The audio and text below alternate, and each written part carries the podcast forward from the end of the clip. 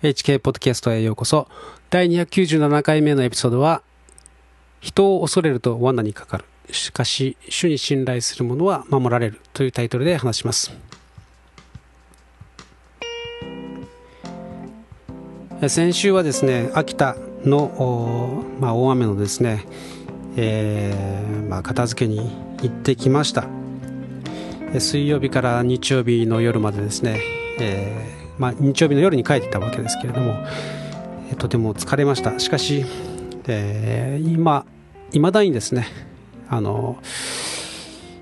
え秋田の被災された方々はあまだ家に戻れずですね、えー、苦しい状態にいますので、えー、ぜひ皆さん覚えて、え、祈ってくださるとありがたいです。まあ、この秋田でのですね話はメルマガの方に、えー、5回にわたってですね、まあ、僕はどんなふうに過ごしていたかということを書いていますけれども、まあ、なので、まあ、それを全て話す、えー、つもりはないんですけれども、まあ、とりあえずですね、えー、祈ってくださった方あまた心配してくださった方本当にありがとうございました、えーまあ、軽く話しますとですね、まあ、あのまあ、義理の母の、えー、ところですね。あのというのは最も被害の甚大だったところで、えー、そこはですね本当に、えー、そうですね。あの外でいうと2メーター30センチ、えー、床上だと165から70という感じのですね、えー、規模で、えー、浸水したわけですが、まあですね、築60年ぐらい、60年以上で母が住み始めて56年ということなので、えー、まあ本当にですね、もうもう本当にゴミが散乱してまして、あの前回僕は秋田を訪れたのは多分10年ぐらい前になるんじゃないかなと思うんですけれども、まあですね、大きな家に、えー、母が1人、え、住まいなんですね。で、もう80歳なので、まあ、その片付けをするっていうこともできずにですね、本当に、えー、物が、あ先代からのものがですね、ずっと捨てられずに、えー、あったわけです。で、それらがですね、雨によって、えー、全てぶちまけられてですね、もうすごい状態になったんですね。で、着いた時には、すでにですね、あの、ボランティアの方が、えー、一つの部屋をですね、あの、片付けてくれ、くださったんですけれども、特にひどかったのがリビングで、えー、リビングはですね、もう本当に、もう本当に途方に暮れてしまうぐらい、えー、もう本当に途方に暮れたんですけれども、で、まあ何度も何度もですね、こうゴミを出して、ゴミを出して、ゴミを出していくんですけれども、一向に減らないですね。でもどんどん、えー、日にちが帰る日が迫ってくるという状態でですねもうダメだともう絶対に無理だという時になってですねボランティアの方々が7名ですね来てくださって、えー、そして、えー、その一番問題であったあリビングをですね綺麗にしてくださったんですね。もう本当にありがたかったです。もう本当に本当にこんなにありがたい話があるかというふうにですね、えー、思いました。でそして自分がですね本当に情けなく思いました。あのまあ、無力というかですねうーんやはりボランティアの方々はですねその、まあ、力もありますし、えー、また慣れてますしね、えー、本当になんていうかまあ、プロなんですよね。で、まあ、自分も、まあ、一応ですね、朝起きると、腕立て伏せとか腹筋とかですね、スクワットとかやってるんですけれど、まあ、それは自分の健康状態を保つため、えー、健康を保つため、そして、えー、まあ、いいシェイプでいるためっていう、こうまあ、極めて自己中心的なですね えー、そういう目的でやってるんですけれども、もうそれではですね、あの長時間のそのゴミ捨てとかですね、あの物を運んだりとか、そういうのにはですね、全く用をなさないということが よく分かったんですね。なので、ちょっとこれからですね、あの、まあ、自分の体を保つためだけでは全くダメなんだと。あの人の役に立つ筋肉を育てていかなければいけないと。いうことですね、これからちょっと筋トレをするにも、えー、負荷をかけたですね筋トレをしていかなきゃいけない、えー、ということを痛感しました。えそして、えー、ボランティアの方々の中にはですね岡山から駆けつけてくださった方また愛知から駆けつけてくださった方、えー、東京からというふうにですねもう本当に信じられないですね。本当に本当に信じられません、えー、未然を切ってですね助けに来てくださるという、まあ、本当に今回、えー、僕と妻がですね、え秋田に駆けつけるだけでも、えー、新幹線代だけでもですね、まあ、10万円かかるわけですよ、まあ、それそれでですね、え休日を返上して、えそしてホテル代も払ってというふうにですねやってくださる方がいるなんて本当に、えー、まあ、自分も何かしなければというふうにですね、えー、思わされました。なので、まあ、これからまず体を作ってですね、まあ、いつかあボランティアにですね参加できるようになろうと思いました。ということですね、えー、母の状態はあもう本当に、えー、なんていうんですかねこう56年住んだ家が一瞬のうちにしてなくなってしまう。ということでもう本当にこうショックで多分、うん、呆然としてるっていう感じですね。で私がどんな悪いことをしたというんだっていうふうにですね。まあそういうことを、え、つぶやいて何回かつぶやいていましたけれども。まあ、本当に、えー、かわいそうで、えー、しかし目の前の作業はやらねばならずというですね、まあ、そういう状態で、えー、ただ作業だけではなくてですねその他もろもろのえーまあ、いろんな業者とのやり取りや保険とかですね、えーまたは新しい、えアパートを探す、え不動産屋とのやり取りとかですね、え、市役所とのやり取り、まあ、たくさんのことがですね同時進行してまして。で、まあ、もっぱら妻がそれそれらをこなしてですね、まあ、僕は あの難しい、え、母とのですね母の話し相手をしていたわけですけれども、まあ、包丁器も流されてしまってですね、もう耳が本当に、え、遠くてですね、話がなかなか通じない。えー、そして、えー、まあ、同じ話を何度も何度も何度も何度も繰り返すんですね。まあ、それをずっと聞聞き手になるという感じでした。で、まあ、市や県からもですね、補助が出るというえー、ことですけれども、まだですね、はっきりとこう、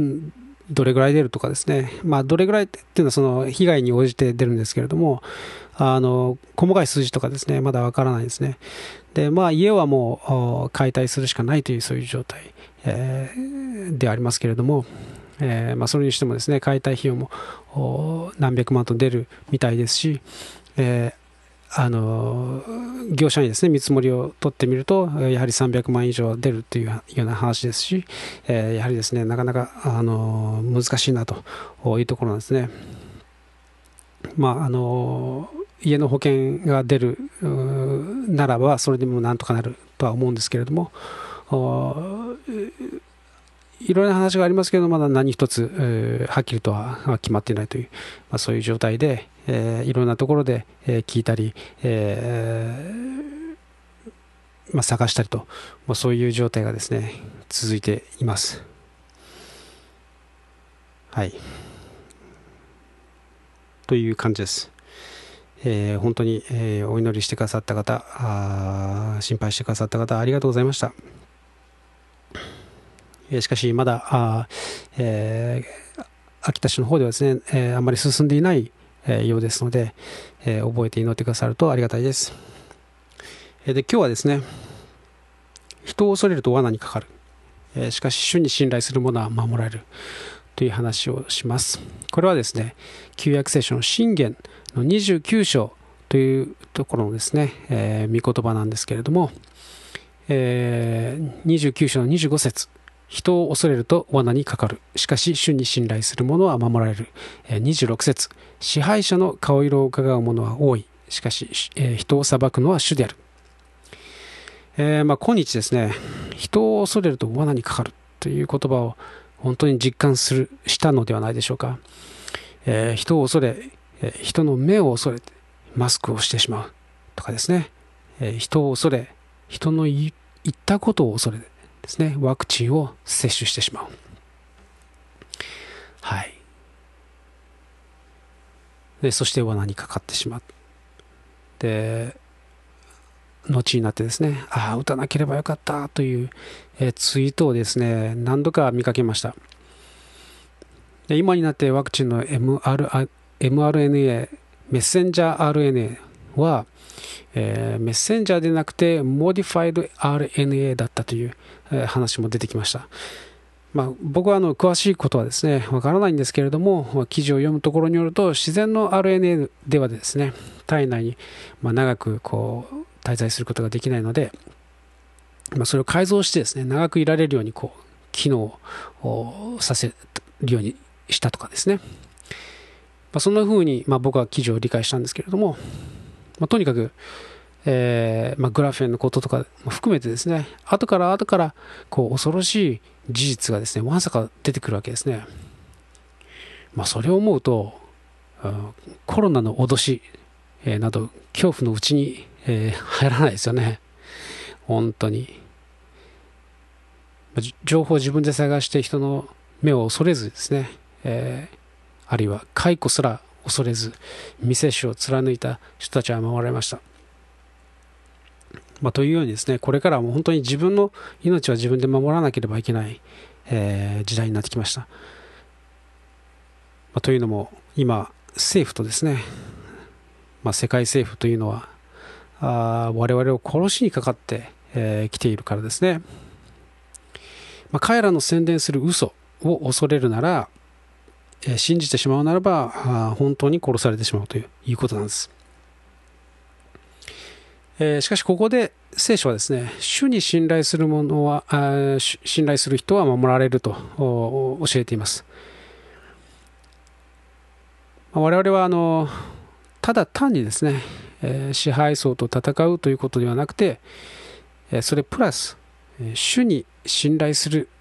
なら守られるとということなんですね。えー、それは大きな、えー、支ええー、励ましとなります、えあなたは主に信頼する人でしょうか？あなたは何に信頼を置いていますか？あなたが本当に信頼できる人、物、あるいは教えというのは一体何でしょうか？そういうものがあるでしょうか？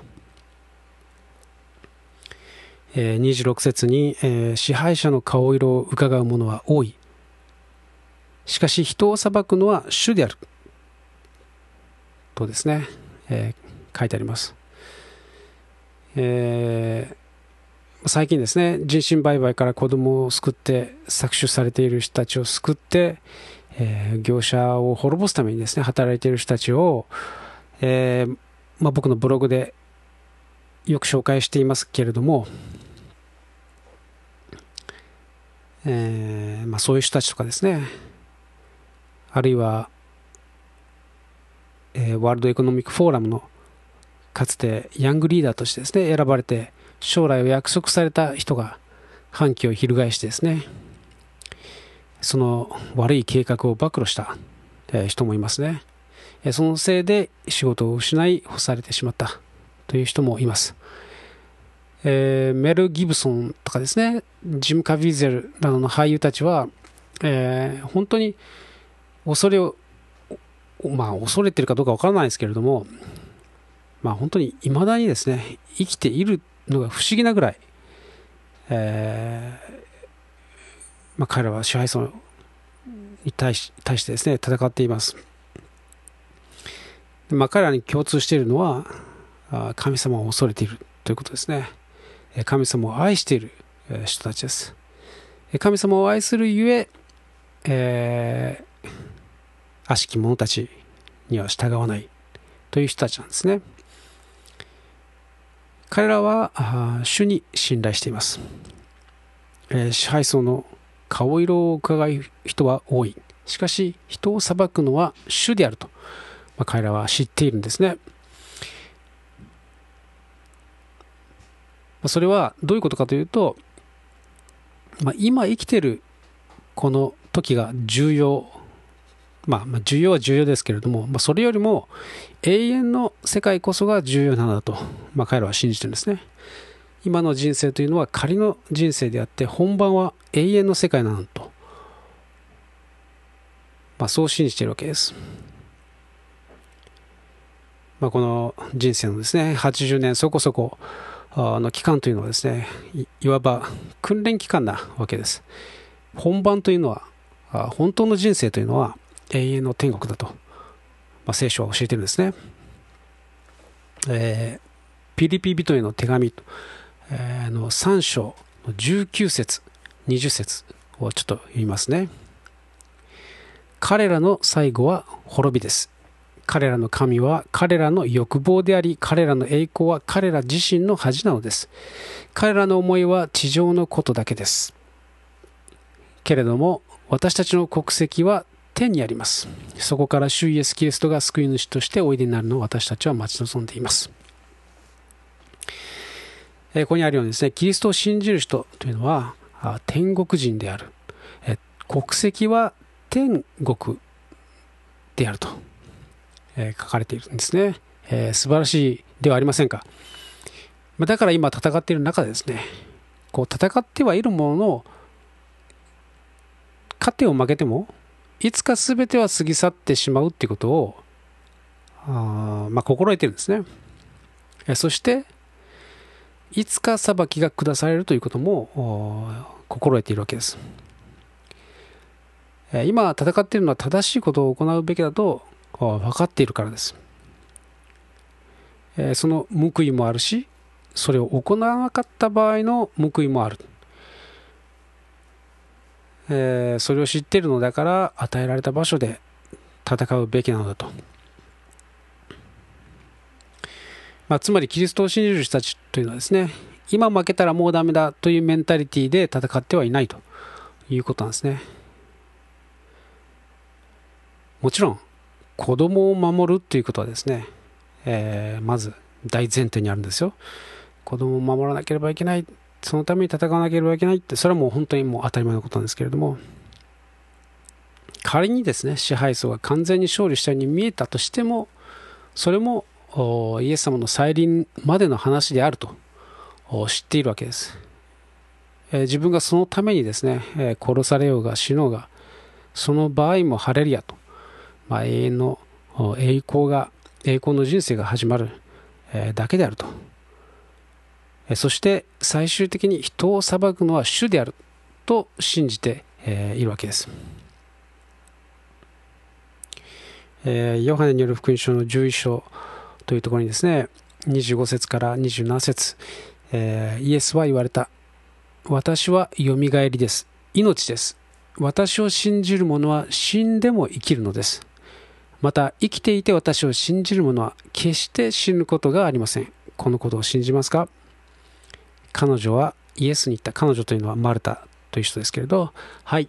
主よ私はあなたが家に来られる神の子キリストであると信じております。とまあ返事をしたわけですけれども、まあ、この告白をですねこのマルタの告白